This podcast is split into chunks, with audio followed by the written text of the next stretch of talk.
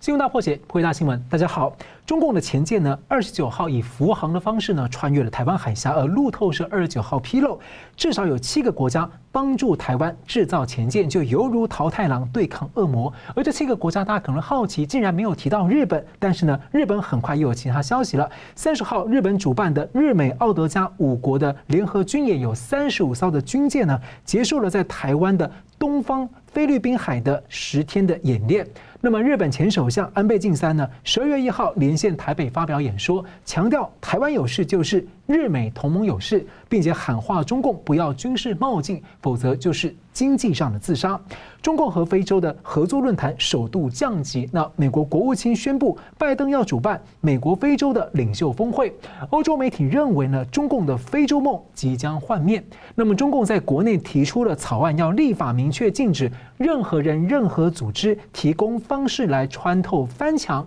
那么很奇怪了，那中共奉旨翻墙的党官，还有未来的外商和台商，他们业务上的工作翻墙，是否都因此要被违法？那明显违反的宪法，却显入了法律，是中共的又一桩荒谬。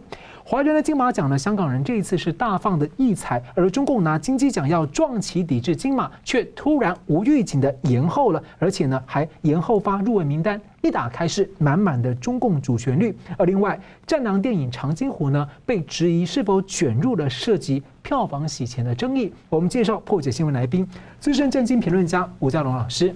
啊，主持人好，桑普律师好，各位观众大家好。时事评论人桑普律师。主持人好，吴老师好，各位观众朋友大家好。而台湾海峡的局势呢，持续的扩大国际化，那么在国际地缘政治是绝对绕不开这一条海峡了。十月二十八号呢，中共有二十七架的军机侵扰台湾，还包括了一个空中加油机首度加入。二十九号的卫星图片呢，由美国的潜舰专家发现了疑似中共零九四的战略核潜舰，以浮航的方式，是由中共的水面舰来护航，由南向北穿越台湾海峡，而同时呢。美军的 P 八 A 的海神巡逻机也是自南向北的来飞行台湾海峡中线，这被解读呢是持续的在跟随监控中共的潜舰。二十九号呢，路路透社的报道有七个国家来帮助台湾打造潜舰，包括了美国、英国、澳洲、印度、韩国、加拿大、西班牙等等。好了，有评论认为呢，美国等民主同盟呢持续在加码台湾，而中共是采取了毛泽东时代的一个思维，叫做。你打你的，我打我的，所以请教两位啊，中共企图在这个军机军舰绕台的一个常态化，这次又有核潜舰这个福航的穿越海峡，又比较很罕见，有各种的解读。那你怎么解读这个局势或其中的一些可能性？那么尤其呢，在今天安倍晋三发表这么强烈的、很清晰的一样谈话，奇怪了，那个中共的那个核动力潜舰，嗯，根据你的说法。它是浮航，就是浮上水面是来航行，这个很奇怪哦，因为潜水艇通常都要在海面下航行。嗯，哦，如如果你是因为太贴近海面被卫星拍到了就算了，它现在看起来是在浮在水面上，然后呢有水面上的护卫舰这样，这是比较奇怪的事情。不晓得它是不是也跟那美国那个海狼级康乃狄克号一样啊，在因为某种原因在海面下可能撞上什么东西，以至于它不能在海面下航行。啊，不得不，因为潜水艇通常不会浮上来航行，嗯，哦，而它显然是不得不浮上来航行。那美国的那个 P P 八 A 的这个反潜机哈，那个它在绕台湾，然后其实它在画海峡中线，再画一遍给中共看，嗯，哦，重点在这里，而不见得就是在监督那个那一条中共的那个核潜舰的北上。是，那核潜舰如果要维修，也合理了哈，正常了。那问题是它。唯一的问题是，它如果在水面下这样航行的话，也就 OK 嘛，对不对？现在有一个问题就是，台湾海峡可能够浅，够浅。如果它在水面下的话，可能也卫星拍得到，是不是这个问题？这才是关键。因为台湾海峡是浅的，一直到高雄外海那边西南端的那个地方才开始有一点比较深一点，比较适合潜水艇去埋伏。通常的话，那个台湾海峡够浅，潜水艇走的话不见得好，不见得方便。哎，大家很好奇说，为什么不走台湾的东部？啊，当然可能因为东方在军演了。不，那南海是深水区。嗯，虽然南海不是全部都深水区，但是南海哈出来以后很快可以进入深水区，所以那个适合航行哈。那现在来了，就是说美国、日本、澳洲，可能还有加拿大或德国或英国加入这个在西太平洋的这个联合军事演习。大家都很清楚，那个演习完全就是针对中共来的，而且是针而且是针对保护台湾来的。包括如果有军事行动的时候，军事冲突的时候，哎，这些盟军啊，那个切断台湾海峡，让任何登陆的中共部队后面断掉，嗯，哦，然后在台湾的话，你的那个补给，你光是吃喝拉撒睡，你怎么应付那个部队啊？如果真的有上来的话，啊，也就是说，如果没有制海权、制空权，中共光是抢滩登陆，假设他真的抢滩登陆成功，哪怕是哪怕只有两三万人，你这两三万人怎么吃喝拉撒睡？你后面整个后援被断掉的话，所以呢，照理说做这个美国这边在做联合军事演习的时候，如果中共真的不舒服、看不下去，他也应该有针锋相对的类似的海上大规模军事演习。就是要展现说他可能会抢滩登陆，可是我们也没看到，也就是说，美国这边非常认真的，只要中共有什么企图、有什么野心表现出来的时候，他都是一而再的在那边军事演习，然后中共的对策是一而再的绕着绕台湾啊，或者闯入台湾的飞航情报区，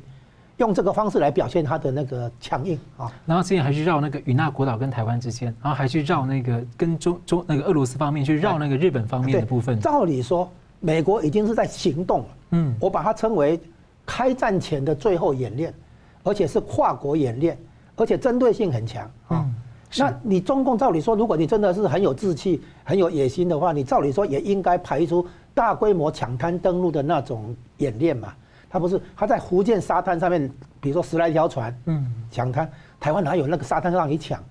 对不对？台湾多的是消波块。啊，你你这个船只无法靠近，真的有必要的时候还可以布雷，哦，你你应该要针对，比如说你你号称要打台湾，要占领，要要攻攻台湾，你应该要针对这个军事目的，你也来做大规模军事演习，相应的军事演习，你不是你只是威吓台湾，威胁台湾，这个不算数的。你在空中绕，哈，在那个水面那个绕，那个不算数的。人家美国不是绕诶，人家美国已经到了军事行动的演练了嘞，甚至于还要安排说那个。重大这个伤亡的时候，如何做那个医疗哦救援？人家已经到了这个地步，你还在那边绕飞机，然后拿飞机拿军舰在那边绕台湾，这不是差很远吗？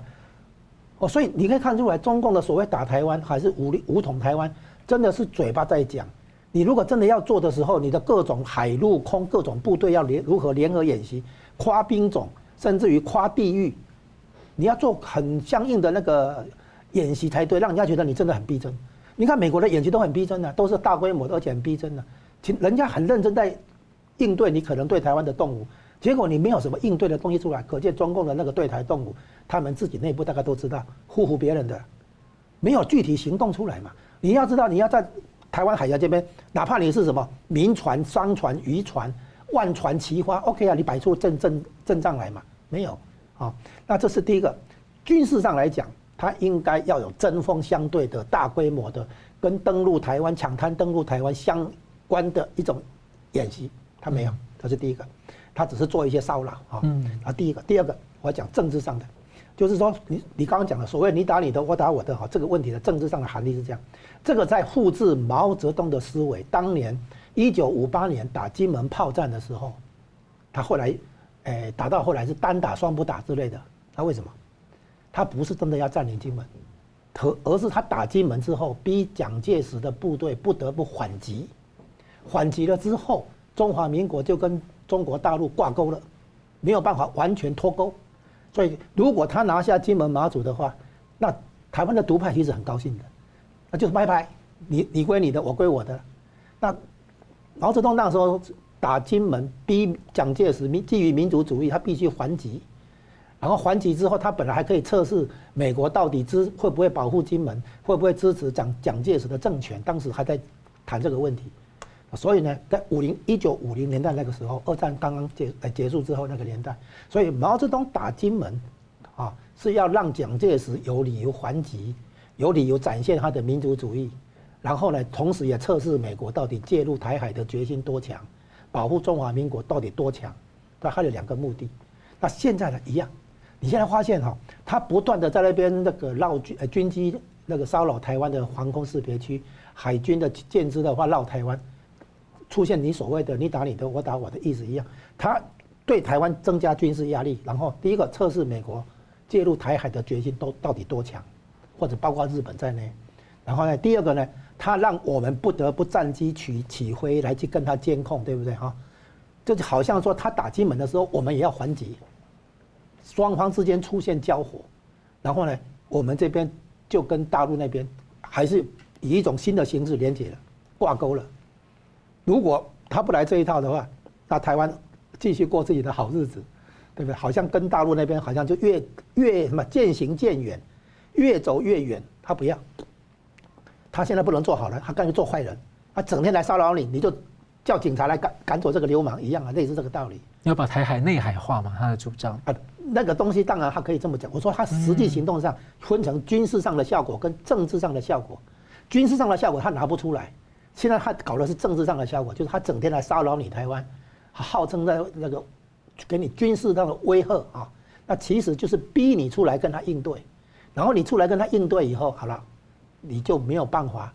即使是民进党执政，你这个中华民国就没有办法这个自行其事越走越远，然后跟大陆脱钩，是这样子。嗯、是桑姆律师怎么看？刚刚主持人讲到你打你的，我打我的哈，那我想说。这个与其这样说的话，不如说是中共一方面虚张声势，自由阵营是低调赔利。我觉得这个是基本的分别啊。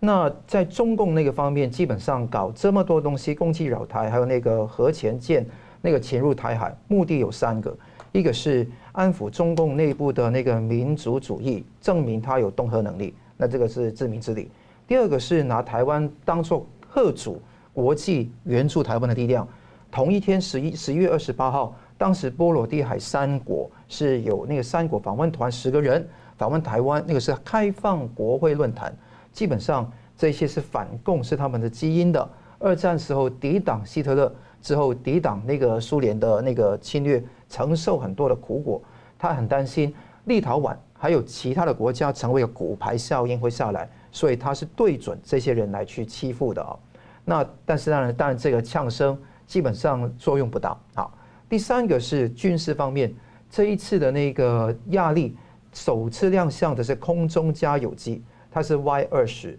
空中加油机，声称可以把台湾变成是一个限制空域，这个空中加油，这个是叫运油二十的飞机，再加上 H 六的轰炸机，就整个配合，所以这一次呢，引起就算我们台湾国防的部国防部长邱国正都说，最近的敌情特别严峻。消耗我军的力量，那而且台湾说你有力量，我有应对，不是你打你的，我打我的，我是我有应对，所以这个地方我们也有能力去防护好自己是非常重要的。那同时你不要这个夸大中共的那个军事实力，拿下台湾不是中共的最终目的，只是扩张的开始。所以把台湾问题国际化是相当重要，这第一点。第二点呢是美国方面的部署。大家知道，美国方面国务国务院的发言人说，美国将会继续向台湾提供必要的国防物资跟服务，使台湾能够保持足够的自卫能力，那两岸地区更加稳定。所以这一个海昌计划，就是刚刚主持人讲到这个计划是相当重要。一七年已经开始了，去年呢基本上就继续做八艘的那个潜艇，那在二零二五年会第一艘会交货，那个第一艘总价值是美金一百六十亿的美元哈，所以这个地方会做。地点在我们高雄港，那由我们的台湾国际造船股份有限公司 CSBC 去帮助。那这个有七个国家，如果加上台湾，好像有八国联军的味道哈。美国、英国当然是有了，美国是有声纳有零件，英国有零件技术软件，其他国家澳洲、韩国、那个印度、西班牙跟加拿大都有技术零件跟人才人员在这个地方来培养。所以桃太郎的故事是说桃太郎。中间遇到一只白白狗、一只猴子跟一只野鸡，哈，好像遇到美英跟刚刚五国的集团，都有看得到。如果这样子下去的话，用自己的实一个实力不强，但是大家加起来实力就强了，就可以真正的闯进恶魔岛的时候，把这个真正的恶魔消灭掉。哎，他里面他讲说很有趣，他讲至少七国。对，这意思意思好像有些国家还没有点出来，没错。但是这个例子他讲的又是淘汰，又是日本那个驻台代表之前举的例子，没错，就让人家怀疑说，哎，是不是日本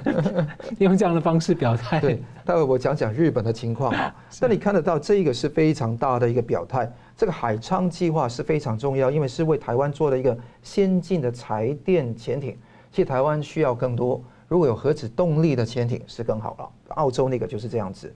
那这个低调的策略是串好的，是说台湾是直接跟外国公司来接洽，不跟外国政府来做。当有订单，外国政府给出出口许可就可以了，用这个方式来做，非常的精明。那讲到日本的情况，大家都知道说，日本啊，安倍晋三就是在今天呢、发表一个视讯，就影响力论坛里面讲新时代的日台关系。我觉得这个地方整篇东西是出口转内销的，它是跟内田岸田内阁来呛声的，也是跟现在他不很不是很爽的那个外相哈，就是林芳正来说，不要亲中，这个地方很重要。那不要亲共非常重要。他讲了几个重点，第一个。支持台湾加加入 CPTPP。第二个，台湾是自由的基石。第三个，中国千万不要冒进，一旦冒进是经济自杀。第四个是军费军事的预算，中国比日本多出四倍。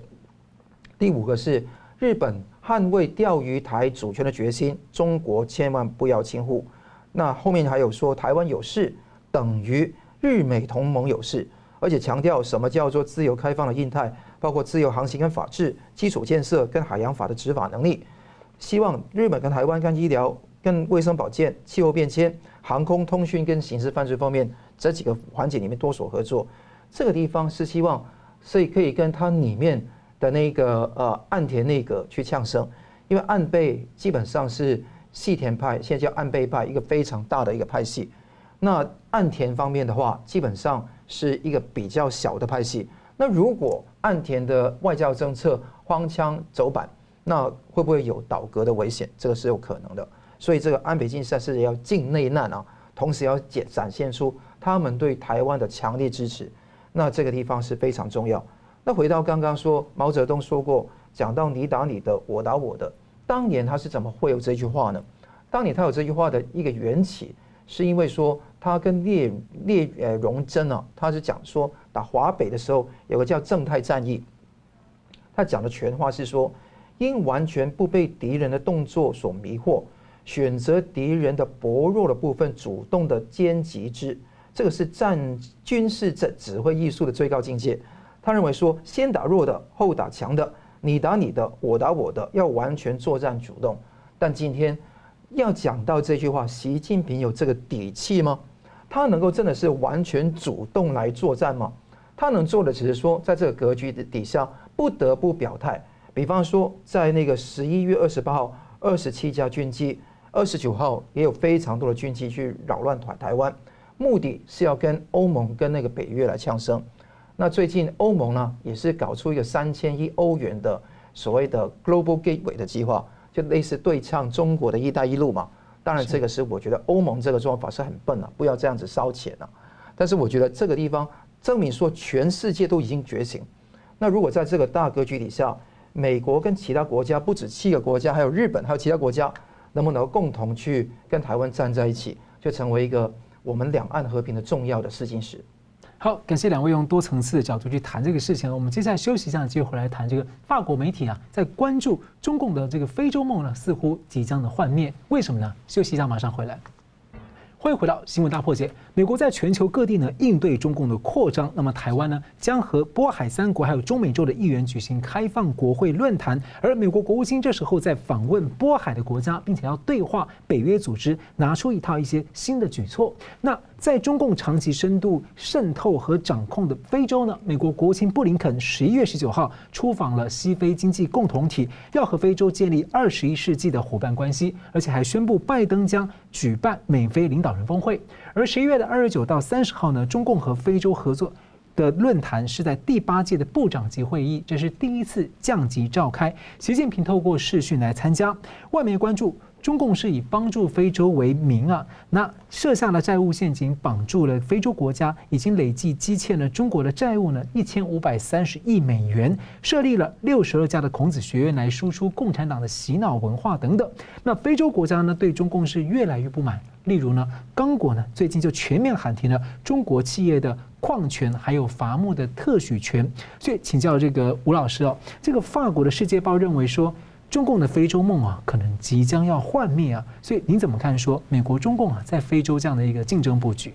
哎，中共的非洲梦幻灭，这个可能是没办法啊，就是方向是这样走。然后美国跟中共在非洲的这个竞争，也出现了一些新的发展。那我们现在看啊，中共的那个一个切入理由是帮助哦非洲好发展。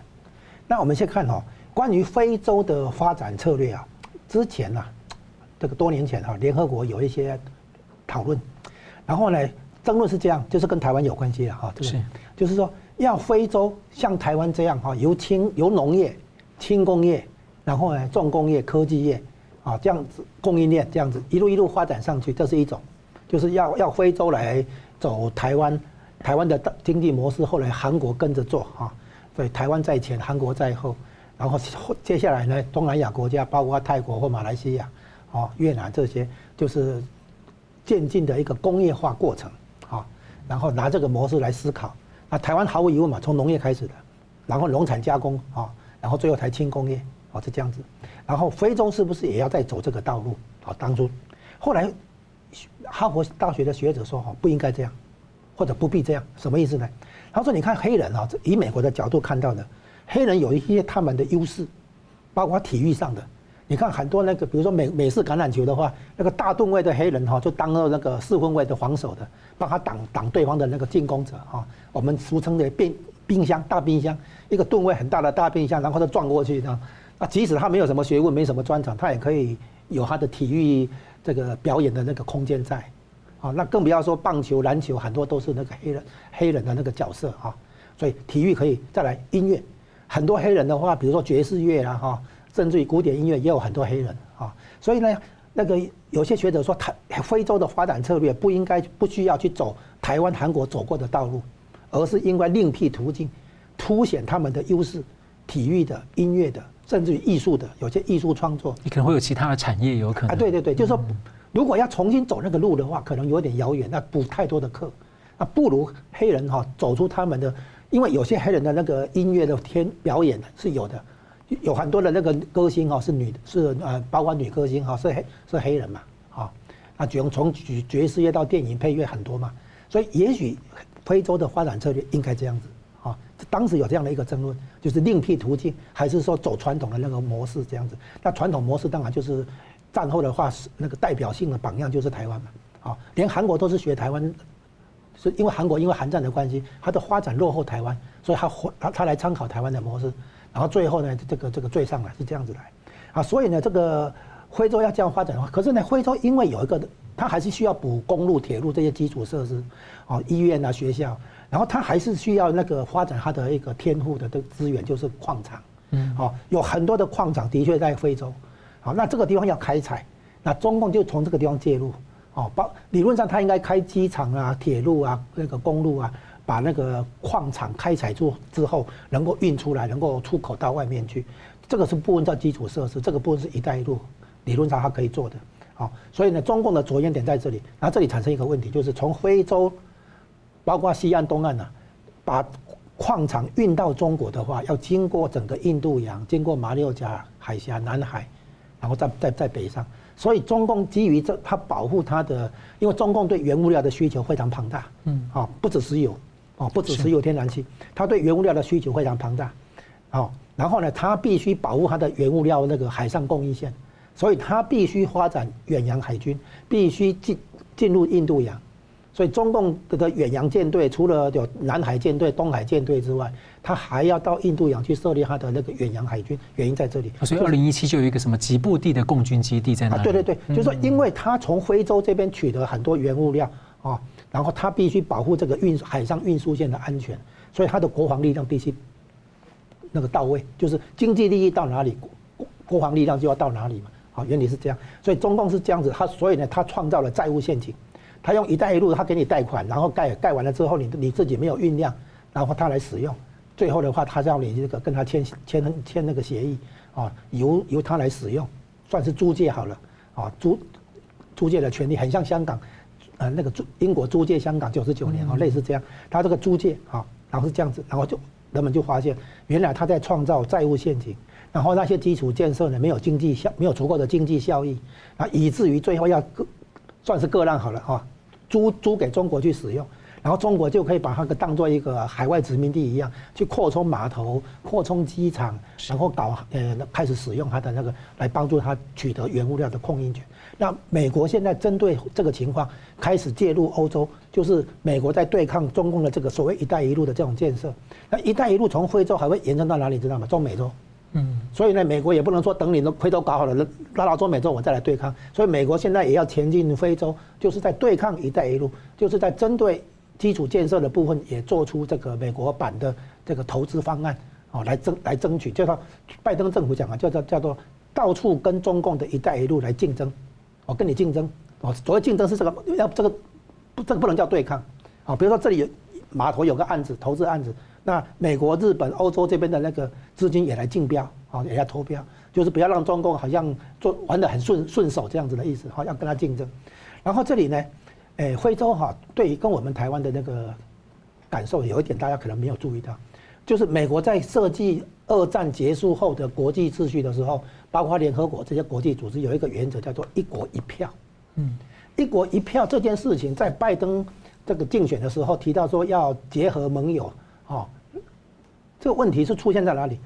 他没有明白为什么川普要退出很多国际组织？为什么？因为中共对于“一国一票”这个原则把它玩到淋漓尽致，去收买非洲的穷国，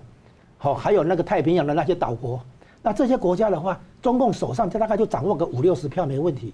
然后你任何议案的话，你要跟他玩玩票数、数票数的话就不行了。美国现在发现这个问题，现在国际秩序哈，中共这个崛起之后变成说失控。美国原来经营的这个国际秩序这个架构里面的一国一票这个原则被中共大肆利用，好，然后呢广结这些穷国哦，就是主要是非洲国家，非洲国家现在只有一国一个国家跟台湾是有政治的邦交，其他啊。都被中共拉过去，然后现在看看到的是中共在非洲的影响力开始下跌，因为他自己钱也不够用，没有办法再继续大撒币了。好，那所以美国在修补战后的国际秩序的时候，一定要来处理这个一国一票这个问题。如果是一国一票的话，你拜登再怎么去回到国际组织，回回去找盟友没有用。好，所以是中共对国际秩序的那个破坏是从经营非洲开始的，不只是经济上原物料的这个取得。而且在国际秩序上，哈，利用一国一票争在非洲争取广大盟友，然后手上掌掌握一定的票数以后，再来跟美国叫板，是这样来的。美欧付钱去做事情，中共拿钱去收买。对，然后所以现在美国现在开始要成立新的，比如成立新的国际组织，设下那个门槛，你具备什么资格才能进进来？这样的话会把很多穷国哈挡挡掉，就尽量减少一国一票带带来的那个负面效应。那这个地方表现在如何重新经营非洲。以及如何重新设计新的国际组织的游戏规则？是，其实那个从川普政府的时候，我们就看到他们对非洲有些新的侵略，就像是这个呃索马利兰啊，突然跟台湾建立这个互相设这个办那个代表处啊，就是一个让人家有一些想象空间的地方。所以我同样问题也请教桑普律师，怎么看美中在这个非洲的竞争？我觉得彼此都有一种倾向，尤其是拜登政府现在有个倾向，要跟中共来玩这个家家酒，就是玩下非洲的那一种。那个国与国之间的争夺盟邦的游戏，呃，我觉得说与在川普时代他的玩法不一样，就好像我跟你在那一边，呃，去斗嘴，那大家桌上的牌筹码呢就互相举呃刮来刮去，互相自己要，但是川普是挤直挤他的头部，对手头部一一拳就把他打倒，关税嘛，制裁嘛，那现在美国不加强这一个要要跟中共来玩非洲这个分赃游戏的话。其实某程度上是等于把中共视为一个对等的对象来看待，那你才会跟他一起去玩这个游戏。competition 不是把它视为一个 rival。我讲一讲说美国做了什么。美国是十一月十八号布林肯去出访那个尼日利亚，那他是不是说教要警惕中共的债务陷阱，而是走一条不一样的路？他说美菲可以达成协议，所以跟尼日利亚呢，这签署一个二十一点七亿美元的。发展援助的计划，提供它安全领域的保障。那同时，你看得到那个走一条不一样的路，要守国际规范，比方说工人劳工的权益、环保的问题、反腐的问题，要向上去竞争，而不是向下去比烂啊。那而且更重要的是，基建要提升，债务要减少，让整个欧非洲的投资更可持续。这个地方一提出来之后。不超过不超过呃十天吧，应该是二十六号，中国国务院国新办就发表一个新时代的中非合作的白皮书。那之后呢，二十九到三十号，王毅跟王文涛，一个是外交部长，一个商务部长出访这个那个呃塞纳加尔。那习近平就照照惯常不出国嘛，他担心自己染病，担心权斗嘛，所以他不出国。好，那你那个习近平视像会议视讯来去联系，那基本上习近平宣布建立一个中国东盟的全面战略伙伴关系。承诺向非洲提供十亿剂的疫苗，而且为了非洲援助新建跟升级十个学校，开展非洲留学生就业直通车，可以让他们直接到中国去。因为从零三到一八年，非洲到中国的学生人数暴升了四十倍之多，而且现在有六十二家的孔子学院在那边去洗脑，所以他声称会支持这个经济发展。那但是你看得到问题闹得很大，因为刚果。也是中非合作论坛之一。中非合作论论坛是每三年举办一次，非洲五十四个国家有五十三个国家都在论坛里面，除了那个斯威士兰也是台湾的邦交国。那中非合作论坛讨论这么多，刚果开始觉得说不爽，其他国家也觉得不满意，不满意，所以把这个好像主持人说的，把这个降级成为个部长级的会议是有原因的。那按照那个法国《世界报》的报道。他说：“非洲与中国来到一个幻灭的时刻，中共花钱都不足以刺激发展，非洲觉得被背叛，旧殖民者坏，新殖民者更坏。他觉得这个中共是新殖民主义的一个国家。刚果他是新的总统，叫齐塞凯迪，他跟财呃财相那个卡萨迪都一起想去开一个委员会，重新评估。”当年二零零八年的时候，当时还没有正式提出“一带一路”哦，当时是一带一路的前奏是矿产换基建。当时中共就是跟这个刚果当时的总统卡比拉去签署一个矿物基础设施的大型合同，就是你们这个刚果提供矿产给我，提供什么矿产呢？因为整个刚果民主共和国是非常大的，它中南部呢有个地方叫 Kolwezi，那个地方是出产铜矿跟钴矿的这两个重要金属，尤其后者，它是对于那个手机、智能手机跟那个电动车非常重要一个矿物来的。那中共基本上就拿这个地方的矿产、矿产，答应了盖很多东西，公路、铁路、桥梁，还有包括三十一家医院跟两家的学校。我告诉你，医院、学校部分全部泡汤，是一家医院都没有盖，一家学校都没有盖，所以刚果觉得被出卖了。那我把矿物都给你了。你都没有帮我盖东西，不是一个等价的 barter，不是等价的对。你盖了这个马路等等，其实为了把我的矿产运出去。对，所以就是说，当然在“一带一路”有消耗中共的部分，他要借钱给人嘛。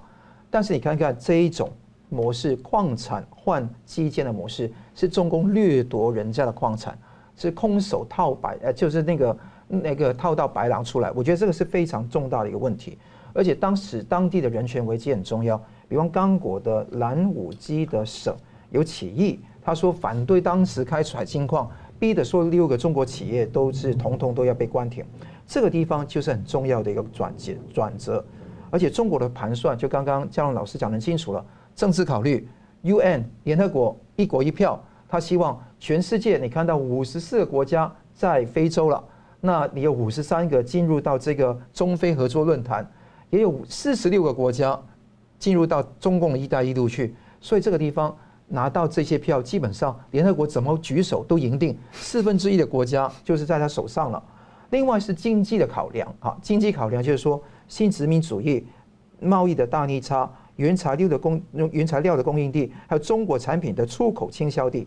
三千八百家中国的企业在那个非洲投资兴业。而且在零零到一九年，一千一百四十一份的债务协议，总共刚刚讲到一千五百三十亿美元的债务陷阱，所以这些事情让所有非洲的国家非常的头疼。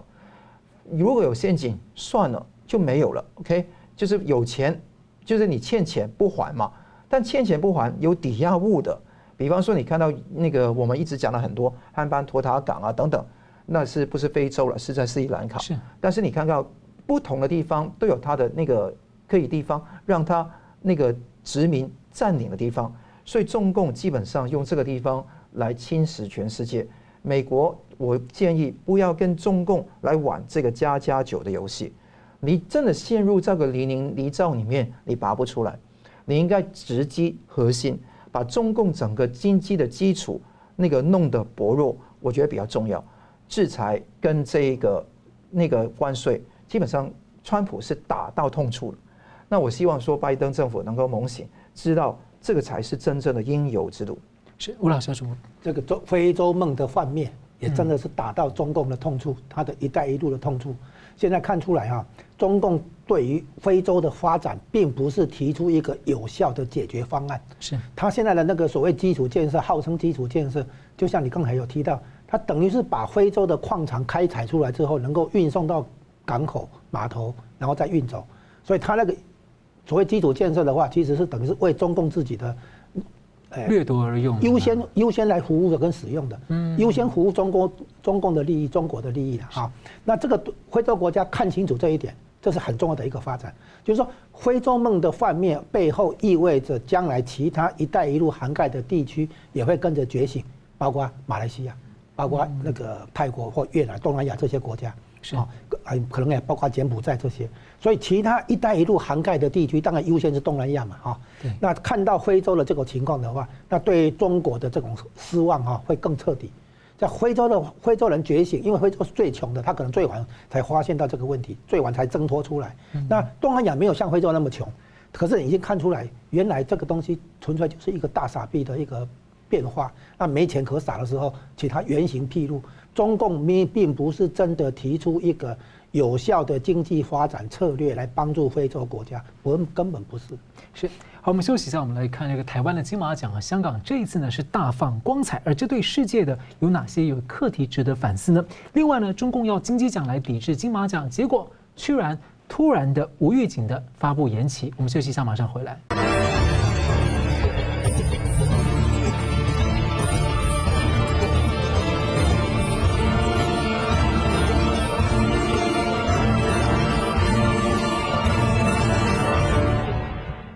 迎回到新闻大破解。中共要以金鸡奖来对上抵制金马奖。那么上周六呢，华人的金马奖颁奖站稳了台湾捍卫文化精神自由的一个角色。三部香港的重要作品拿下了奖项，《时代革命》拿下最佳纪录片，取得角逐奥斯卡奖的门票，就确定呢会在奥斯卡出现。而相关反送中运动的《花果飘零》拿下了最佳导演奖。而这两部电影呢都没有能够在香港上映。另外一个《浊浊水漂流》呢是源自于街友被强制。清场的事件是拿下了最佳改编的剧本奖，而原定在同一天要举行的金鸡奖来撞这个呃，就是撞起我们的金马奖呢，而但是却突然的延后发布了入围名单。那么一打开名单呢，是满满的这个中共所谓的爱国的主旋律，而且另外呢，这个战狼电影《长津湖》还有《湄公河行动》是二零一六年的电影啊，最近因为一个周卓华的案件呢被解入。被卷入质疑是否涉及了票房洗钱的相关的丑闻，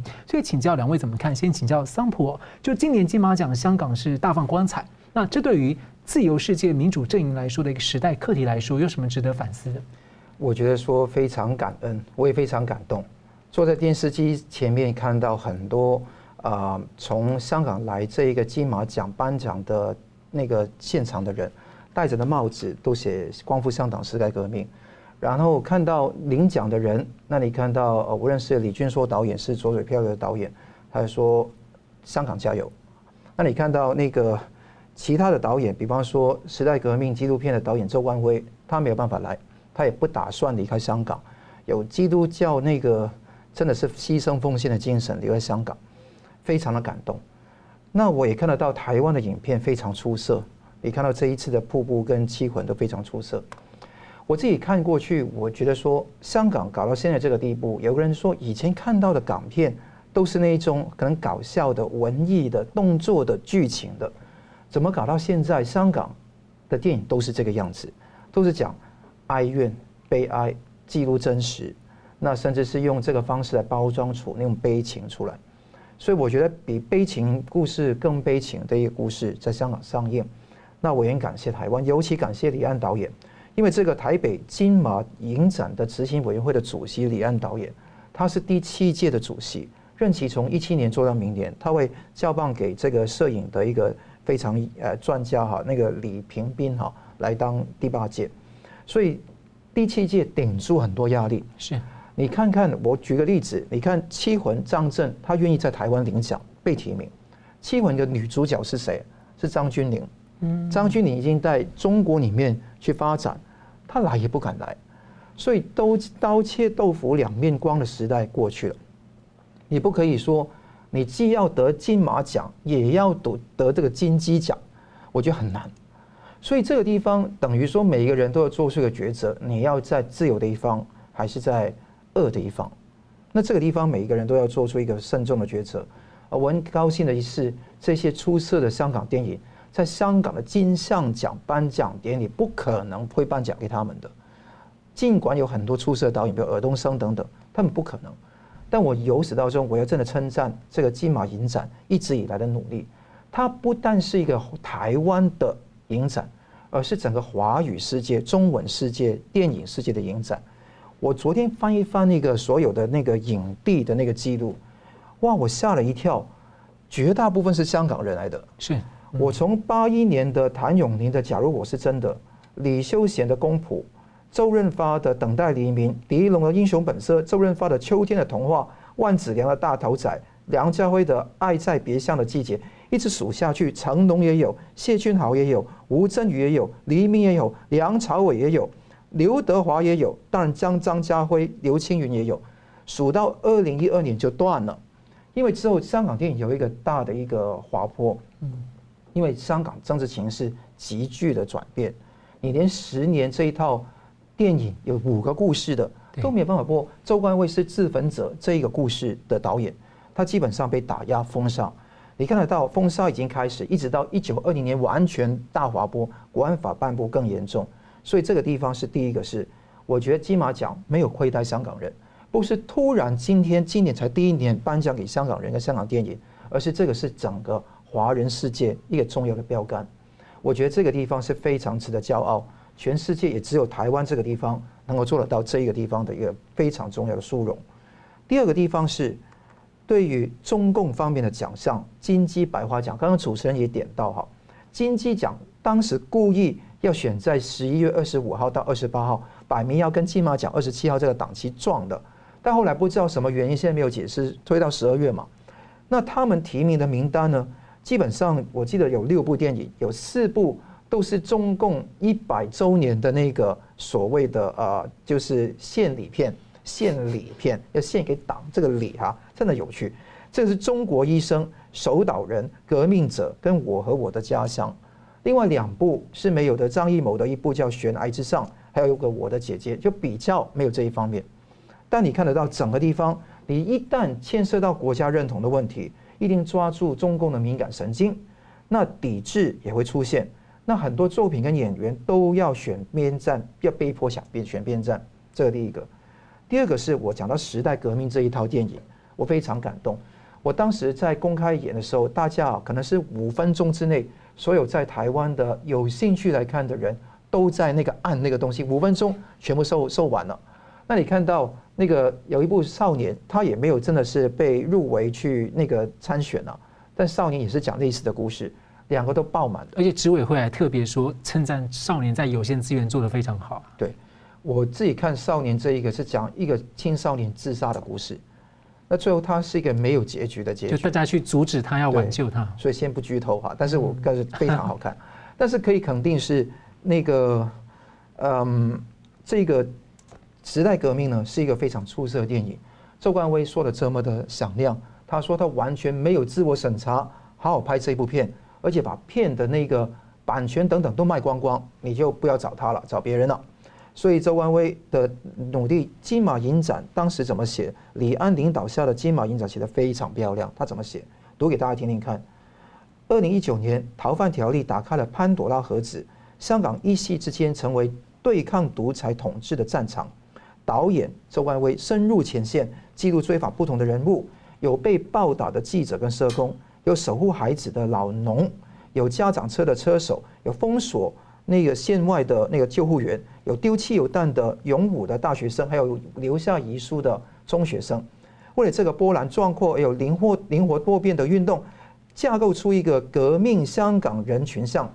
时代革命并非只是香港人的抗争记录，也同样是这个时代下追求自由民主的人们如何寻求改变的革命的记事。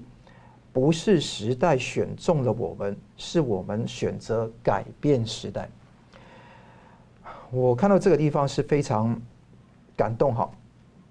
因为台湾其实很多人对于香港电影也很多，大家行内都知道，台湾的电影圈，它某程度上有它自己某程度上哈有自己的一个保护主义，但一拿到金马奖去，却非常公正，也非常为了公益能够站出来，去好好去讲这一番话，所以我觉得说今天。全世界的民主阵营的表态相当重要。未来这一部时代革命会拿到那个那个奥斯卡，这个奥斯卡去去做这个东西，因为它已经符合了一个条件，就是曾经在金马奖上面拿到最佳纪录片。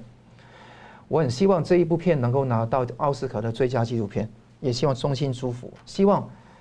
大家千万不要惧怕。台湾，中华民国台湾都不惧怕了，美国的各界的影业还要惧怕吗？所以我希望大家都不要害怕，就好像坎城影展一样，好好的去去给这个电影有开诶诶放映的空间。那台湾给他颁奖，美国也应该给他应该有的支持。希望香港的故事，全世界聆听到，台湾也要汲取香港的教训。对，之前大家才在讨论说，好像一些在坎城之后，其他影展他不太敢邀请《时代革命》放映，但这个时候等于是台湾的获奖之后直接送进去奥斯卡大礼堂了，所以。怎么看那个吴老师呢？诶，香港的这个问题很妙了哈，这个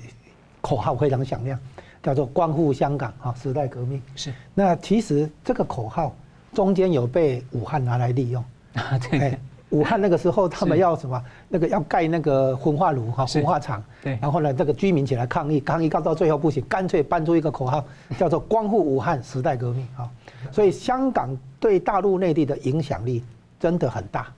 还比。对中共来讲实在是哈不打压不行，可是呢，这里面当然就引出更多的问题。我们现在问一个问题：啊，香港凭什么？以我最初接触香港啊是很微妙。我在纽约的时候，我在哥伦比亚大学最要好的朋友是香港人，嗯，然后他带我去中国城，就是等于是香港城了 啊，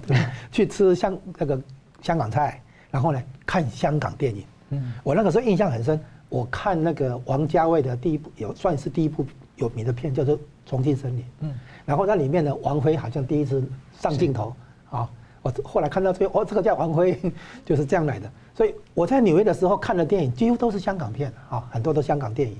然后现在问题，我们问香港凭什么？香港有一个东西很重要，叫做自由。我的朋香港朋友跟我讲，香港有法治，啊，英国的那个不成文法的系统，香港自由很非常非常明显啊。然后呢，有人权，独独缺普世价值里面的民主。所以香港是有民主，呃，没有民主，有法治，有自由，有人权。所以呢，香港的要求什么？要求双普选。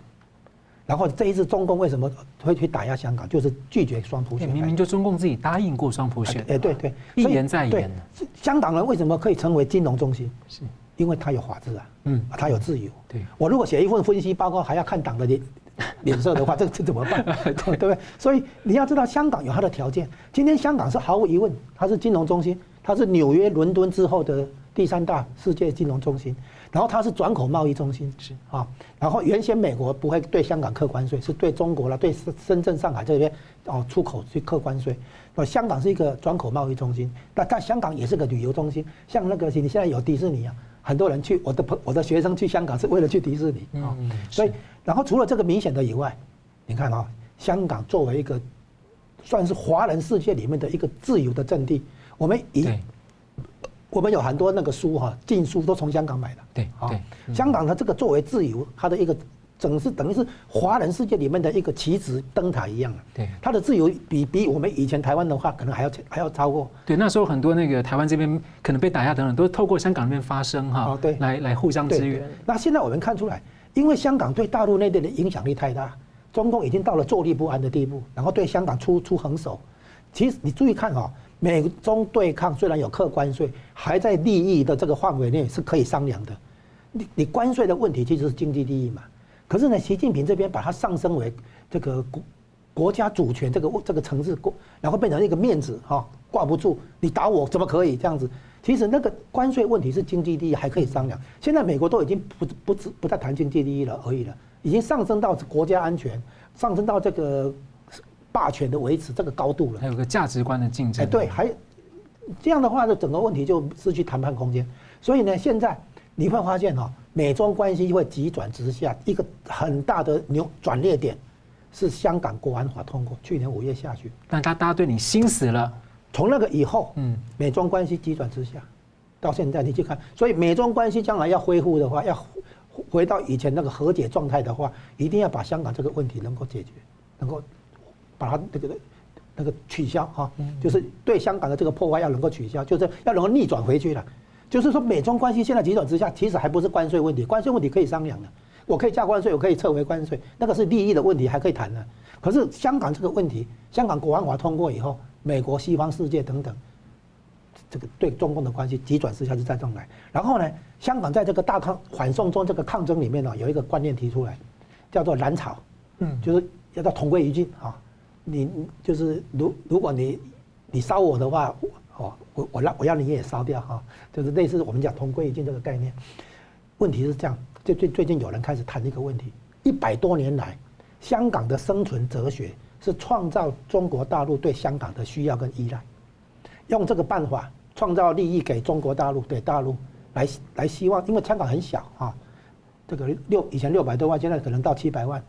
然后呢，香港的那个饮水、蔬菜很多供应都要从中国来，所以他。我我香港朋友问嘛，如果我们跟中国闹翻了，我们要依靠台湾的话，台湾能不能每天运补我们蔬菜跟饮水？我说这可能有可能做不到。所以为什么香港就是英国是，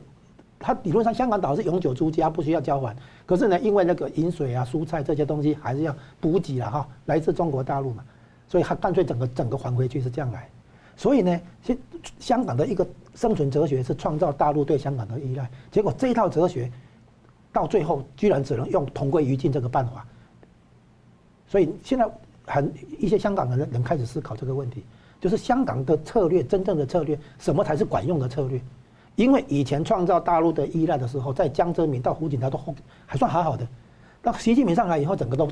走样了，啊，那以前香港是中国大陆有内乱动乱的时候，很多人投奔香港，像黎黎智英都是游过来的，对不对？好，很多人。啊，那香港还是一个中心，就是情报中心，它不只是金融中心啊，它还是情报中心。香港有新闻自由、出版自由，对吧？集会结社的自由，那所有这些东西现在都变样了。所以中共等于是说，把香港用一国一制的方式收回来，他洋洋自得，可是他伤害香港，然后呢，伤害了中共对外的形象，伤害了美中关系，最后伤害到他自己的大国崛起。我实在不晓得他要怎么样去面对香港的这些争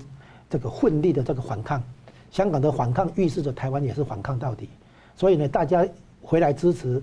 这个普世价值的时候，支持民主、法治、自由、人权的时候，不只是是站在台湾，也是站在香港，而且是站在海外很多的华人世界都是这样。所以香港等于在最前线的。以前我们自称台湾是反共堡垒，现在变成香港是反共堡垒了，因为反共的即使就反对共产党的集权专制暴政，所以这个东西变成一个事业，不只是拍电影。哦，将来也是为了我们的价值观跟生活方式的一个捍卫。好了，我们这个节目最后，我们请两位各用一分钟总结讨论。我们先请那个啊，先请桑普律师。金马奖是这个礼拜我觉得说非常呃热衷的事情。那我觉得看很多新闻，我觉得说金马奖是一个周卓华事件，又是另事件又是另外一个，因为洗米华的事情也是看得到。现在台港澳都一张牌在打，台湾有徐旭东，香港有谭咏麟，那个。澳门就有那个周卓华，那这个打法基本上都是不只是割韭菜，而且牵涉到清缴一些钱的管道。那我觉得这个是一个非常重要的一个点。所以呃，刚刚我们闲聊说，会不会说共产党现在会打台湾啊？我觉得还没啊，应应该说短期内不会，因为很简单嘛，钱不够嘛，OK。所以虚张声势的很多。所以我第一节讲那个攻击扰台。中共的核潜艇潜艇潜入台海，基本上是虚张声势。但是我们台湾一定要不挑衅，也要不要屈服，而且要低调的赔力，跟美国站在一起。我觉得金马奖跟香港站在一起，台港合拍片可以大幅度的提升，我觉得很重要。希望民主阵营大家能够壮大。刀切豆腐两面光的时代过去了，我们真的要重新开始检讨我们今后整个世界的格局，跟我们做人的一些基本的原则。是，江龙大哥，台湾重新回到反共的那个最前线这个角色，台湾要敢对中共叫板，因为台湾跟中共之间的矛盾不是一个台湾跟大陆的矛盾了，因为中共的这个问题哈，不只是这个军事上、地缘政治上，也包括经济上，也包括。更重要的价值观跟文化上，啊，中共的那个土匪强盗的本性性格一直没有变，九十年代没有变，所以呢，你只要有繁荣有发展，他就要来过来跟你共产。那这一次呢，从他这个产业监管、共同富裕这些搞下来，哦，方方面面都在抓钱，抓钱之后呢，就会抓到一大堆的这个，包括徐旭东啊，包括那个澳门的那个赌厅大亨等等，像这这些事情，这个让让台湾人一定要明白。一定要敢出来跟中共对着干，也就是至少你要敢去惹中共。像金马奖敢颁奖给光复香港时代革命，就是一个例子。台湾人要懂得对中共叫板，理直气壮的，当仁不让的，因为你讲的是价值观，而价值观民主自由这个价值观是一定要讲到底的。呃，不讲就变被被屈服了啊。对，是好，非常感谢两位精辟的分析，感谢观众朋友的参与。新闻大破解，我们每周三五再见。如果您喜欢我们的节目呢，请留言、按赞、订阅、分享，并开启小铃铛。那么，感谢各位呢长期对我们的支持。新闻大破解团队呢将持续为您制作更优质的节目。